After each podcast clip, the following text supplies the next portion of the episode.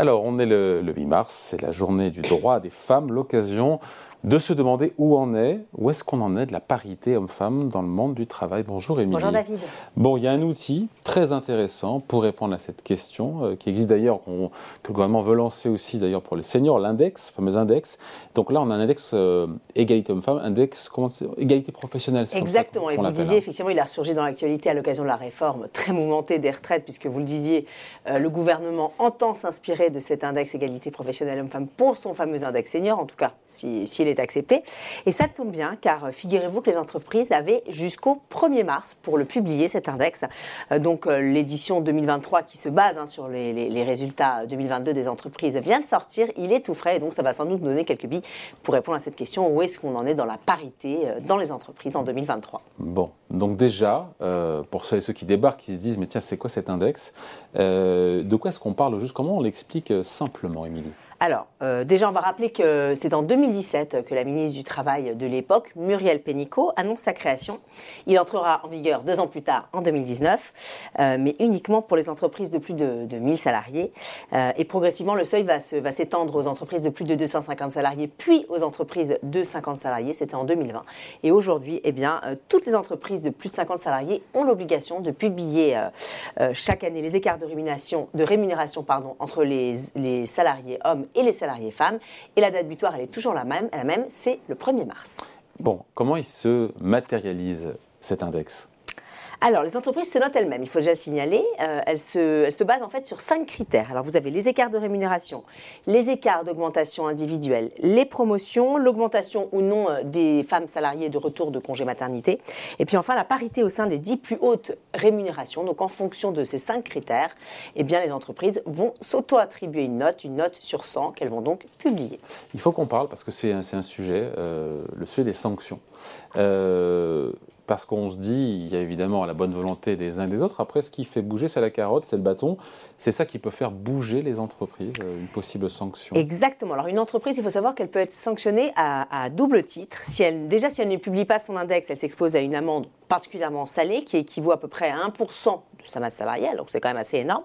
Et puis, autre sanction possible, à cette fois, l'index a été publié, mais la note euh, de l'entreprise n'est pas jugée euh, satisfaisante. En général, c'est euh, quand l'entreprise a moins de 85 points sur 100. Et dans ce cas, eh bien l'entreprise, elle, n'est pas sanctionnée tout de suite. Elle a 3 ans pour réagir. On lui donne 3 ans. Et si au bout de 3 ans, eh bien, elle ne s'est pas améliorée, là aussi, elle aura son amende particulièrement salée, là aussi, puisque c'est toujours 1% de sa masse salariale. Alors ça, évidemment, ça c'est pour la théorie, c'est ce qu'on lit dans les livres dans la réalité, dans les faits, ça donne quoi? Est-ce qu'on peut déjà euh, dresser une espèce de, bilan sur, euh, sur l'an dernier, sur 2022 Alors, on va commencer par les bons points, hein, tant qu'à faire. Alors, c'est le, ministère du Travail. Les bons points. Les bons points, les, bons points de cet index. Alors, euh, la note moyenne de toutes ces entreprises en 2022, selon le ministère du Travail, il aurait augmenté d'un point par rapport à l'année dernière. Euh, on serait donc cette année sur une note moyenne de 86 sur 100, alors qu'on était à 85 sur 100 en 2021 et 84 sur 100 d'ailleurs en, en, 2020. Donc, vous voyez une belle progression. et puis, toujours selon le selon le ministère du Travail, les entreprises de plus de 1000 salariés seraient les, les, meilleurs élèves. 85% euh, auraient publié leur index pour une note moyenne de 89 sur 100, ce qui est quand même pas mal. Bon, le problème avec toutes ces bonnes notes, c'est qu'on se croirait peut-être à l'école des femmes. Hein. Exactement. Euh, ce sont les entreprises, en fait, eh qui s'auto-évaluent, qui s'auto-notent.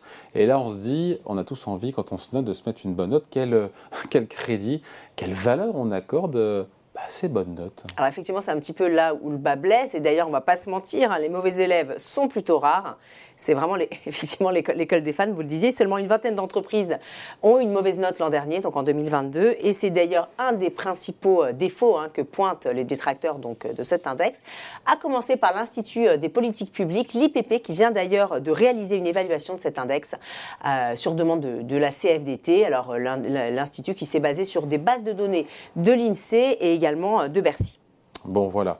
Et la conclusion donc, de l'IPP, l'Institut des politiques publiques, euh, est un petit peu en contradiction, euh, apporte un bémol, on va dire, en tout cas tranche avec euh, ce satisfait euh, qu'a dressé euh, l'exécutif, le gouvernement. Exactement. Alors l'Institut des politiques publiques n'y va pas par quatre chemins. Cet index, nous dit-il, n'a pas d'effet à court terme sur la réduction des inégalités salariales entre les hommes et les femmes. Et pour cause, hein, David, beaucoup d'entreprises ne joueraient pas le jeu, selon l'Institut. 30% ne publient pas l'index et 25% de plus ne publient pas l'index, car, disent-elles, ces entreprises, elles ont des difficultés pour le calculer, ce qui nous donne quand même 55% des entreprises qui seraient donc hors la loi. Bon, et pourquoi elles n'arrivent pas à calculer cet index des entreprises? Alors, euh, l'IPP pointe en fait les modalités de calcul prévues euh, par la loi qui euh, auraient été mal conçues. Alors, elle donne plusieurs exemples, je vous en cite deux. par exemple, si dans une entreprise vous avez moins vous avez, vous n'avez pas au moins trois hommes et trois femmes dans un groupe, eh bien, on ne peut pas faire de, comparaison salariale entre, entre ces trois hommes et ces trois femmes. Donc voilà, ça, ne marche pas, ça ne rentre pas dans le calcul. Autre, autre exemple, autre aberration, les salariés de moins de six mois d'ancienneté sont également exclus des calculs. Donc vous voyez, toutes ces méthodes de calcul ne reflètent pas vraiment la réalité. Il y a beaucoup de salariés qui ne rentrent pas en, compte dans, dans, ces calculs. Donc on parlait, on finit là-dessus, Émilie, de possibles sanctions. Euh, en théorie, est-ce que dans, la pratique, ça donnait quoi en 2022 les sanctions? Alors, preuve que cet index, David, n'est pas très coercitif. Hein. en 2022, seules 32 entreprises ont été sanctionnées, ce qui est quand même très peu. Euh, finalement, il y a eu pratiquement que des mises en demeure, parce que je vous disais, il faut, il faut, enfin, les entreprises ont trois ans pour s'améliorer euh, quand, quand elles ne publient pas leur, euh, quand, les notes ne sont pas jugées satisfaisantes. Donc effectivement, il y a eu beaucoup de, mises en demeure. Il y en a eu à peu près 300, donc 85% pour non publication et 11% euh, pour pour mauvaise note. Vous voyez donc cet index, il est vraiment perfectible. Et en attendant effectivement des possibles améliorations, je crois que Matignon a quand même prévu effectivement des, des, des évolutions dans cet index. L'exécutif a en tout cas prévu de l'étendre cet index à la fonction publique d'État. Ça sera dès cet été, donc euh, l'été 2023. Et puis, euh, il sera également étendu à la fonction publique territoriale et hospitalière. Et là, ça sera en 2024. Voilà, merci beaucoup en tout cas, Émilie, pour ce bilan donc, de cet index parité homme-femme euh, dans le monde du travail. Donc, perfectible, imparfait, mais qui, en tout cas, qui. Elle mérite d'exister. Qu'elle mérite déjà, effectivement, d'exister. Merci beaucoup, Émilie. Merci, David. Bye.